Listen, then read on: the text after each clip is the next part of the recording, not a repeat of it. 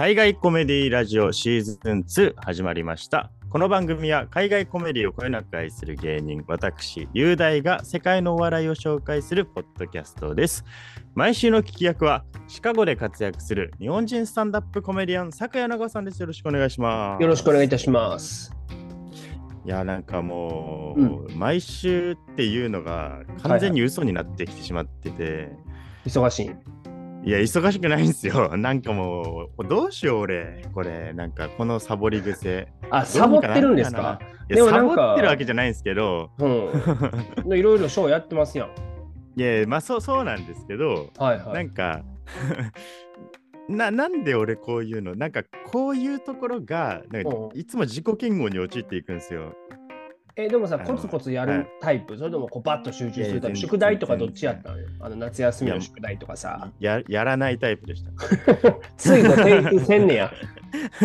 僕もやらへんよ長。期戦に長期戦に持ち込むタイプでした。ああ、もうどれ10だけ月まで行ったら、もう先生がもはいう諦めるみたいなね。折れるどっちが折れるか。いやなんかもうやりやらなくなんか課題みたいなのを本当にやらない人間だったから、うん俺よくないなって思って。でもそうそういう人は国公立大学とか絶対に行けない人じゃないですか基本的に。そうなんや、わからん。国公立大学のイメージが別にないからさ。いやそのな何教科あ何科目みたいな。わかるよ。5教科はい7科目もはいなんかな、あんなさ100無理なんですよ俺あれ広く浅くさ、いろんなさ、地学からさ、そのなんか、そう歴史からから反対とかうんサクさん出てるじゃないですか。はい。なんか俺そういう人になんかちょっと怖いんですよね、なんかそういう人が。いや、なんか、ま、毎週、いや、レイディオ。いや、でも、でも、サクズレイディオとかさ、ああいうのってもう毎週、まあ、ほとんど休まずにやるじゃないですか。はい。ちゃんとしっかり作って。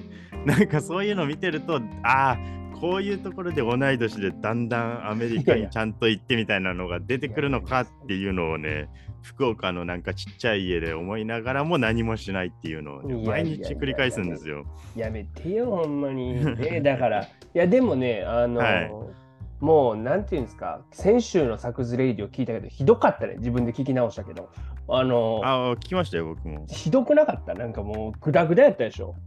てか、まあ、二人、なんか、サクさんもサイコさんも、なんか喋れてなかったですね、ずっと。なんか、大丈夫ですかっていうふうに、あの、全然知らない親戚のおばちゃんからメール来たもんね。申し訳ないいやまあね。あのーとりあえずでもやるっていうのが大事だと思うから、ちょっと俺こ、ここで宣言しようと思うんですよ。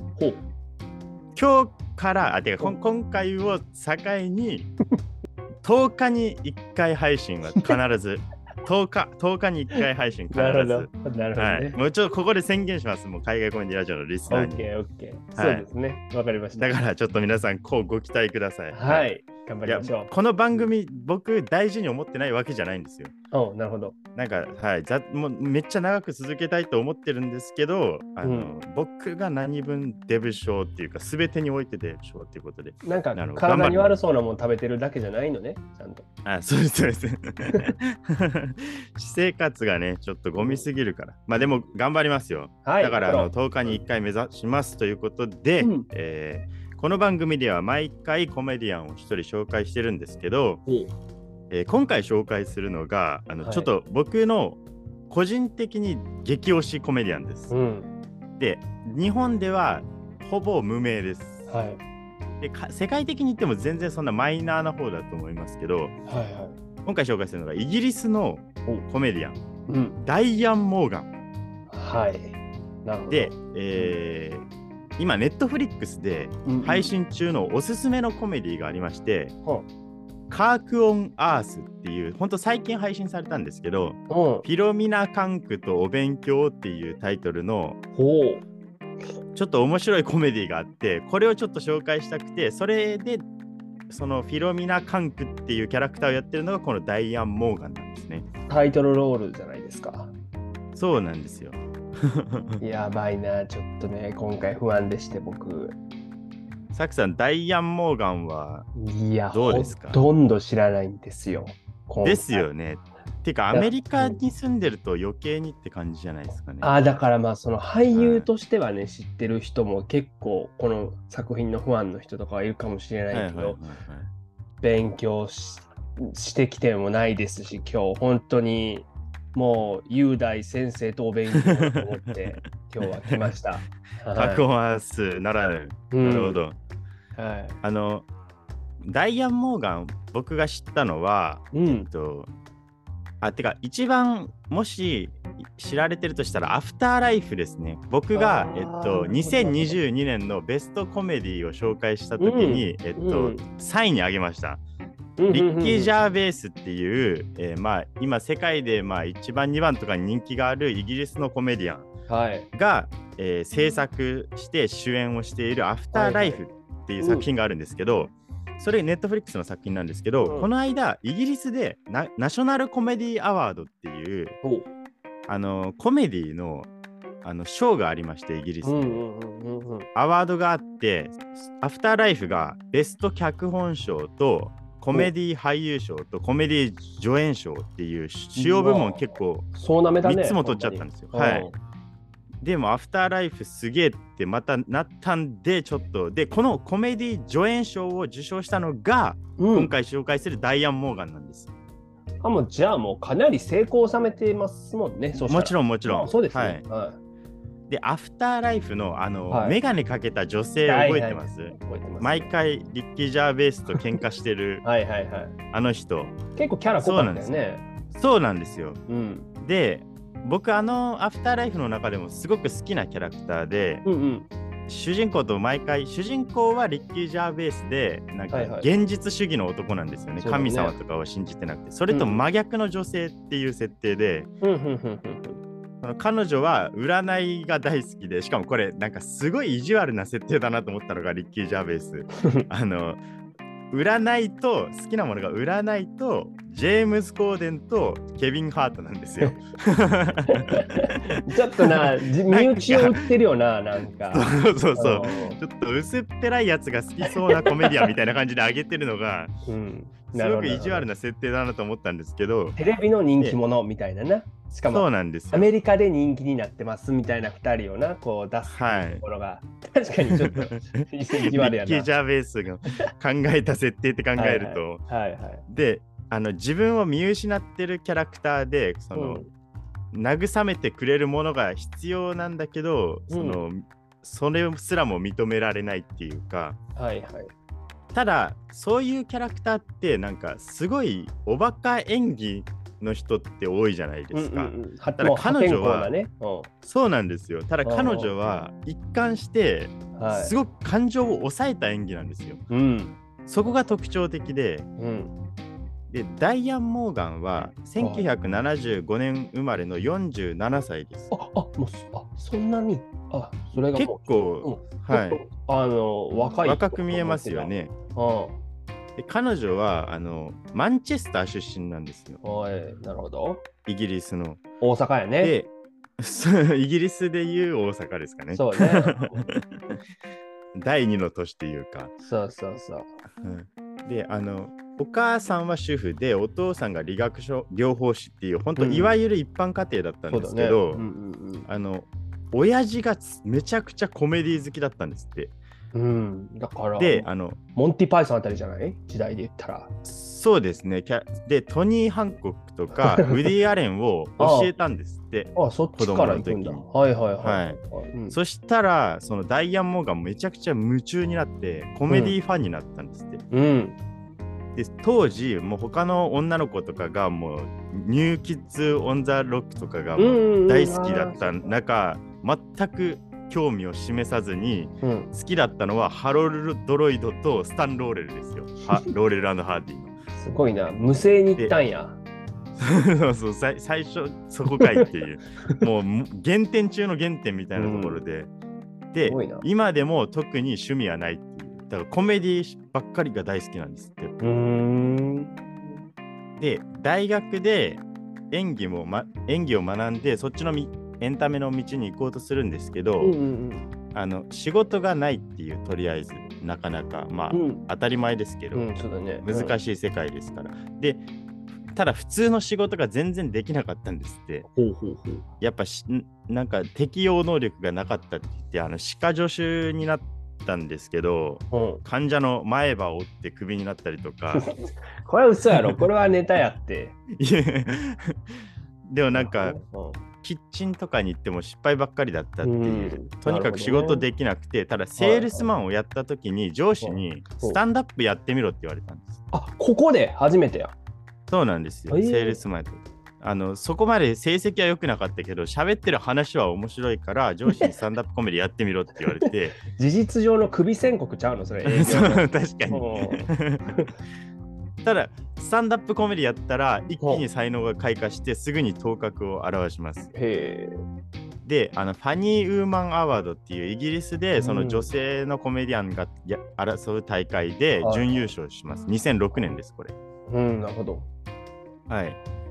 ただあのスタンダップコメディはうん。才能はあったんですけど、彼女。うん。あのヤジがすごく苦手であまり舞台に立つの好きじゃなかったっていう、なるほど、なるほど。ここで挫折するコメディアンって結構多いんですか？まあ、あの、だからまあ、はい。やアドリブができひんとかさ、あの、ああなるほどなるほど。自分が決められた5分間の、まあ、うん。ネタを書いたものをポンってやるのは得意やけど、じゃあそこから10分、15分、60分だって客いじりしなきゃいけなくなったりとかしたときに、こう壁があるっていうのがあるし、あと、ステージフォビアっていう言葉があるんですけど、要は舞台恐怖症みたいのになっちゃうコメディアンもこのヤジではあるかな。だから、今の時代とか多分昔よりは緩やかになってるし、舞台前にあのヤジをやめましょうねっていうアナウンスが入るのよ。なるほど。司会が言うようですね。なんかになってるんだけど、でも無法地帯になるときはいくらでもあるしさ、あやっぱそうなんですね、でそこにおよおよしてしまうとさ、やっぱ変な空気になるし、そこはね、あのヤジにも対応できるコメディアンは強いよね。いやでもあれあれ嫌だなと思うんですけどね。あのースタンダップコメディ見てると、うん。ヤジにうまく返したらおーってなると思うんですけど、うん。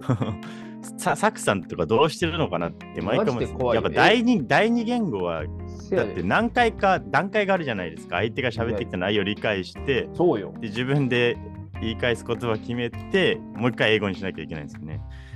いや、そう、だから、なんか、はいやっとまともに会話ができるようになってきたかな。そのだからなんか一回だったらパッてきたものに対しても用意されてた引き出しの中からバチンってこう返すっていうことしかできなかったんだけど、最近は、はい、あなんて？んどういうこと？どういうこと？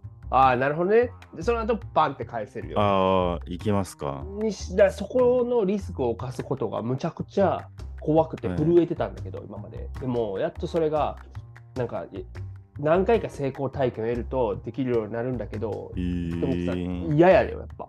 だっていやですよね。変なやつだったらもう終わりやし、ああ、もう時間無駄にしたってなるやん。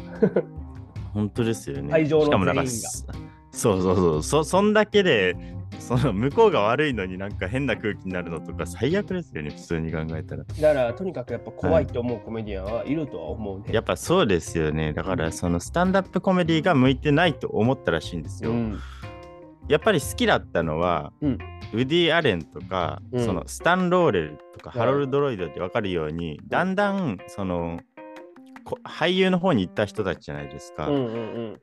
しかもみんなすぐ辞めてるね。ウッディ・アレンとかもすぐ辞めてくから、スタンダップコメディアン。目が出たらすぐやめたんですよね。うん、それこそ同じですよ。ヤジとかが苦手だったんですよ。ステージフォビアですよ。ああ、そっか。一緒か。うんしかも、受けてたのに好きじゃないっていうのも一緒ですね、確かに。確かに。で、あの、スタンダップコメディ無理だなって思ってた時に、あのスケッチの方に、コントの方に行くんですよ。はあはあはで、コントをやるんですけど、ここでコンビを組むんです。あ。コンビを組んだのがジョー・ウィルキあのジョー・ウィルキンソンっていう男なんですけど、で、コンビ名が2エピソード・オブ・マッシュっていううんコンビなんですけど、うんうんあのこのジョー・ウィルキンソンは、アフターライフに出てくるあのポストマン、あの配達の人、はいはいはい。覚えてます、あのうん。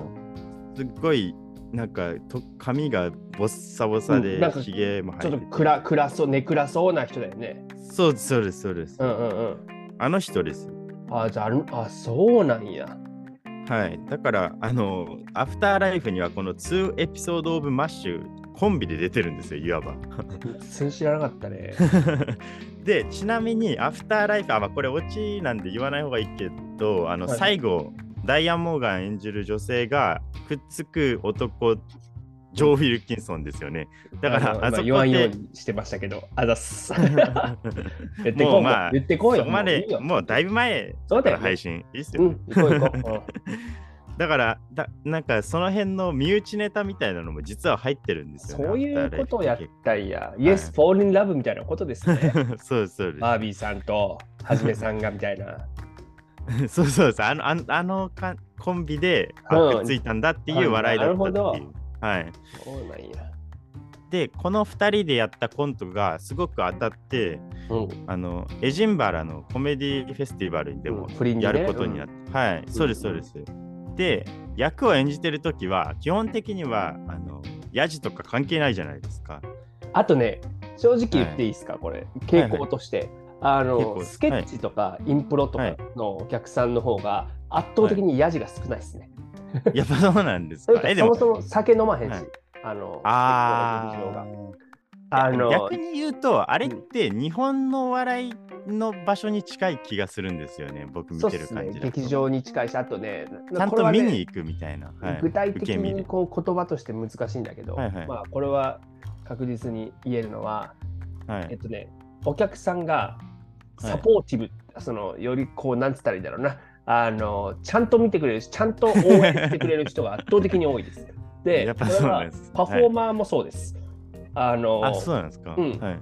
もうスタンダップコメディアンと歴然です。Hi, how are you? っていう挨拶したときに、もうスタンダップコメディアンと、まあまあまあ、まあ、OK なんですよ。まあ、本当にみたいな感じなんだけど、はい。あの、スケッチとかインプロの人たちは、はい Hey, good, good, good, how are you? っていうふうに言ってくれる人が多い。これはマジです。これはあの、マジっすか？偏偏見ではありません。はいマジです。まあ実体験に基づいてるかうんいやこれら、そうなんでしょうけど。だから、あ、そうなんです。そのはい。仲間のえあの作品見に行く時も、むちゃむちゃ笑ってくれるし、めちゃくちゃ声援を送ってくれるのがインプロとスケッチ。まあチームプレイヤーがそうじゃないと成り立たへんああ、なるほど、そういうことか。それはちょっそうとそう。あのあの、ちょっとさ、うがってるから。特性として、そうですよね。てか、なんならうん若干意地悪な人が向いてる分野じゃないですか、そうスタンダップコメディって。そうそうそう。だから、はい多分それも嫌だったんじゃないかな。もうこの状況を考えるといろいろ、もうモーガン姉さんは。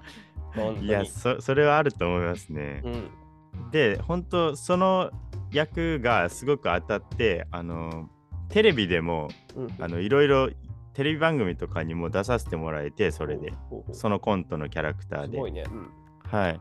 で、一世を、あの、一世を風靡したっていうか、その時代ものすごく活躍したんですよ。うんで、リッキー・ジャーベイストの一番最初の仕事は、あの、実はアフターライフじゃなくて、うんあの、G オフィス。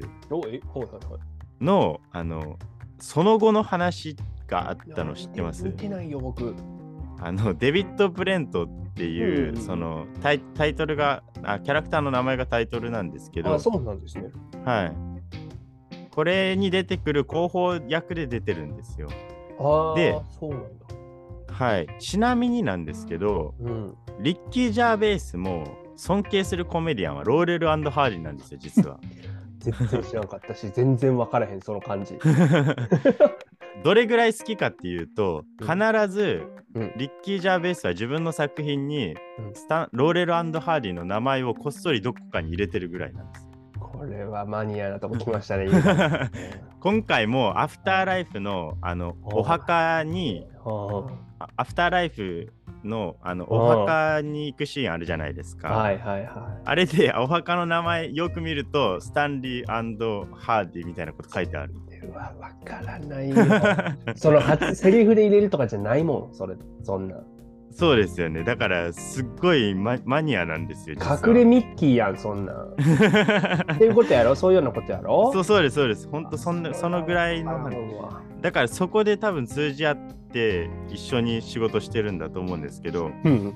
なるほど。あの今回紹介するカーク・オン・アースは今ネットフリックスで配信してるんですけど、うん。これどういう作品かっていうとうん。テレビ番組のあの BBC の歴史ドキュメンタリーってあるじゃないですか。はいはいはい。あれの構造を風刺してる番組なんですけど、ああ、なるほど。うんうんうん。ィロミナ・カンクっていううん。女性の、うん。まあ、キャスターテレビ司会者みたいな人が、うんうんうんうん。あのいろんなその専門家にインタビューするんですよ。でそのインタビューはものすごく真剣にやるんですけど、うんうん、そのフィロミナ・カンクの質問がめちゃくちゃアホなんです。じゃあ、どっちかって言ったらモキュメンタリーに近いんかな？僕そうです完全にモキュメンタリーですなるほどこれ。でもともとこのうんフィロミナ・カンクっていうのはテレビ番組のコントのキャラなんですよ。ああ、なるほど。ああだからこれネットフリッククス初ではないんです。なるほどね。はいはいはい。了解でござい。このカーク・オン・アースはいろんなシリーズがあるんですけど、うんでこれを今日本で見れる貴重な機会なんでぜひ見てほしいんです。よ。めちゃくちゃ面白いです、これ。あの、一押しですか？あまはい。ひ人を選ぶ作品ではあるんですけど、という というと、大行な笑いは一個もしてないんです、カンク・オン・アースは。はいはいはい。あの、だから、笑いぼところがわからない人には全くわからないと思います。モキュメンタリーなんで。大体分かってきた。はい。で、あの、エピソード5個あって、うんうんうん、1話30分。はい。で、あの人類の歴史を振り返るんですよ、このうんフィロミナ・カンクが。うんで、あの、淡々と質問するんですけど、めちゃくちゃアホな質問を、本当のガチガチの専門家にぶつけるっていう。なんかちょっと今、あわかんない。ボラットが出てきた、僕の中で。そうですね、本当そんな感じなんですけど、ボラットは大行じゃないですか、言ったら。そうだね。うんうんうん。はい、バカ演技が。はいフィロミナ・カンクに至っては、本当にパッと見はテレビのニュースキャスターなんですよ。だから、あの、もし音声を無音で聞いたら、全く普通の BBC のドキュメンタリーに見えるんです。なるほど、なるほど。はい、ただ、喋ってる内容がめちゃくちゃアホすぎるんですよ。あの、なるほどね。最初に文明と文字、文字ができるまでみたいな。で、その後宗教とか侵略とか戦争とか、いろんな重いタイトルが続くんですけど、なるほどそれぞれの専門家に話を聞くんですけど、あうん。なんかキリストに関して、キリストはなんか余計なことを言って殺された、うん。あの、キャンセルカルチャーの犠牲者ですが、みたいな話を 堂々と真面目に聞くんですよ。ではいはいはいそしたら、あの、その専門家の人は、え、ななんすかっていう感じで言うんですけど、専門家の人も真面目にちゃんと答えてくれる。え、その人はもちろん専門家の演技をしてる俳優さんなんですか？そいやれとも？あの、専門家の人、本当の専門家の人なんですけど、うんうん。あの、そういうコメディをやるよっていうのは言ってああ、るんです。言ってあるんだ。じゃあ、ドッキリではないんだよね。ドッキリではない。で本当ただにドキュメンタリーなんだ。もうちゃんとした番番組風に見せるためにうん実際は、えあのめちゃくちゃ専門家があのフィロミナ・カンクの質問に笑うんですよ。うんうんうんただ笑ったシーンは全部カットしてるんですこれ。うん。なるほどね。面白いね。はい、だから あめちゃくちゃ真面目なシーンだけをちゃんと使ってるのにずっとアホなんで、ゃ、はいはい、あのカルト的な人気が出るっていや思った思ったいうハマったらハマるんやろな、めちゃめちゃ。そうなんですよ。ずっと間抜けな質問してるんで。しかもあのピラミ30ッド分かけるって5本っていいよね。はいそういう意味でそう。ですね。うんはい。見るわ、これは。いろんなシリーズがあるんですけど、はいぜひ見てほしいです。あの ピラミッドの話になった時に、本当に真面目な顔して、うんあのピラミッドはホームレス対策でできたんですよねみたいな話聞いて、その専門家の人が、はいみたいな。公共事業ってこと？その公共事業で。そうそうそうあーまあでもあながち、ま、さっきのさ、キリストのキャンセルカルチャーの話も、そのピラミッドもそうなんか間違いそうなんですよ。そこがすごいんですよ。。あまりにもアホな質問をずっとするんですけど、たまに芯を食ったこと言うところが面白くて、うんうんうんうんうん。そこがすごいんですよね。だボラットかと思ったらめそこが違うんだね そうそう。ボラットかとアリジーみたいな感じかなと思ったけど、全部両方とも同じ人だわ。同じ人が 全部 いやでもこれね本当にあのぜひこれちょっと先に見といてほしいなって思いますあの、うんそのダイアン・モーガン自身がコメディ以外に興味がない人なんでそうだよね。あの間違いなくこれから時代を背負うような人になっていくだろうなって俺は踏んでるんですよねはいはいはいはい。であのこの俺マッチで意味わかんなかったんですけどこの5話の中で一番意味がわかんないのがあのディープハウスベルギーっていうあのなんかテクノバンドはいはいはいはいはい。1989年の曲で、うんパンプオップザジャムっていう曲がパンプアップあるんですけど、ザジャムか。パンプアップザジャムだね。あ、パンプアップザジャム。あ、そうですね。うんうんうんそれの、あの紹介を毎回なんか5話でその PV をうん。入れてくるんですよ。はいはいはいはいは本当に意味がわかんないんだけど、めちゃくちゃ面白かったですね。い。まあそうよね、ディープハウスという、だからヒップホップであり、ディープハウス。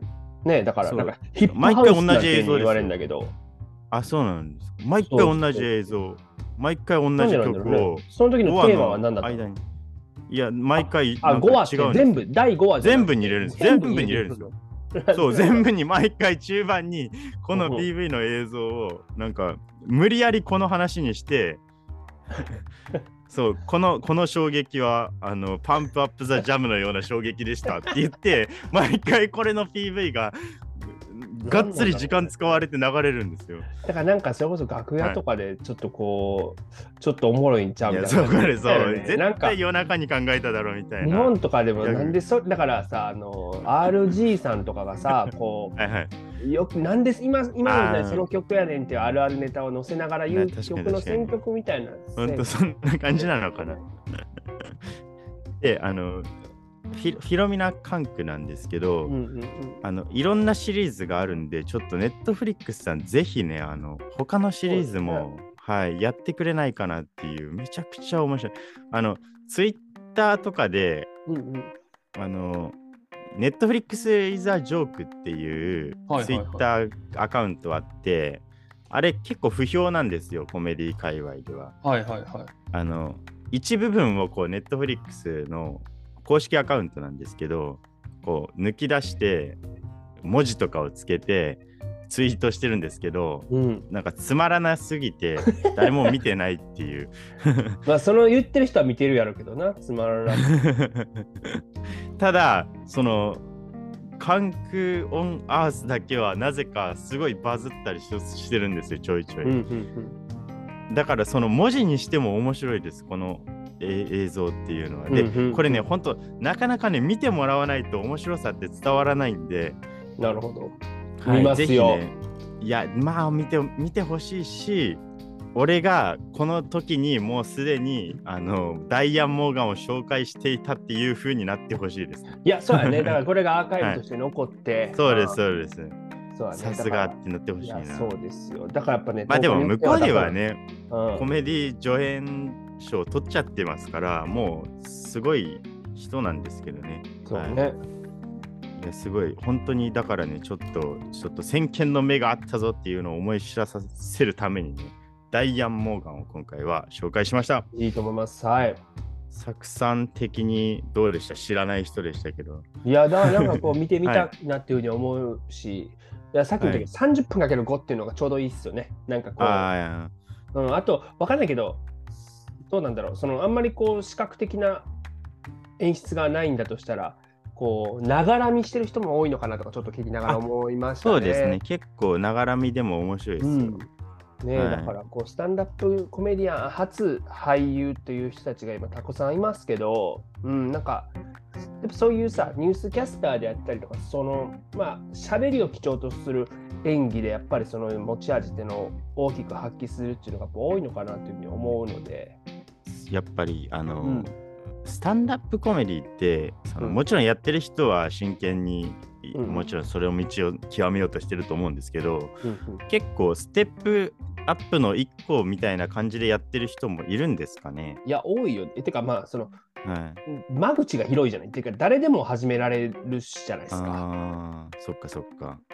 この番組毎回毎回っていうか前回紹介してほしいコメディアンいたあらそうだよそうやん、はい、募ったらあの、DM が来て よかった。いやありがたい。うんシェフって来たんですよシェフ？あの映画です。シェフが好きですって来た。シシェフ紹介しいやいやはいはいはいあ。の、いや、わかりますよ。あの、あの、あの、この料理美味しいからシェフ呼んできてくれみたいなことじゃないのは分かってるよ、そら。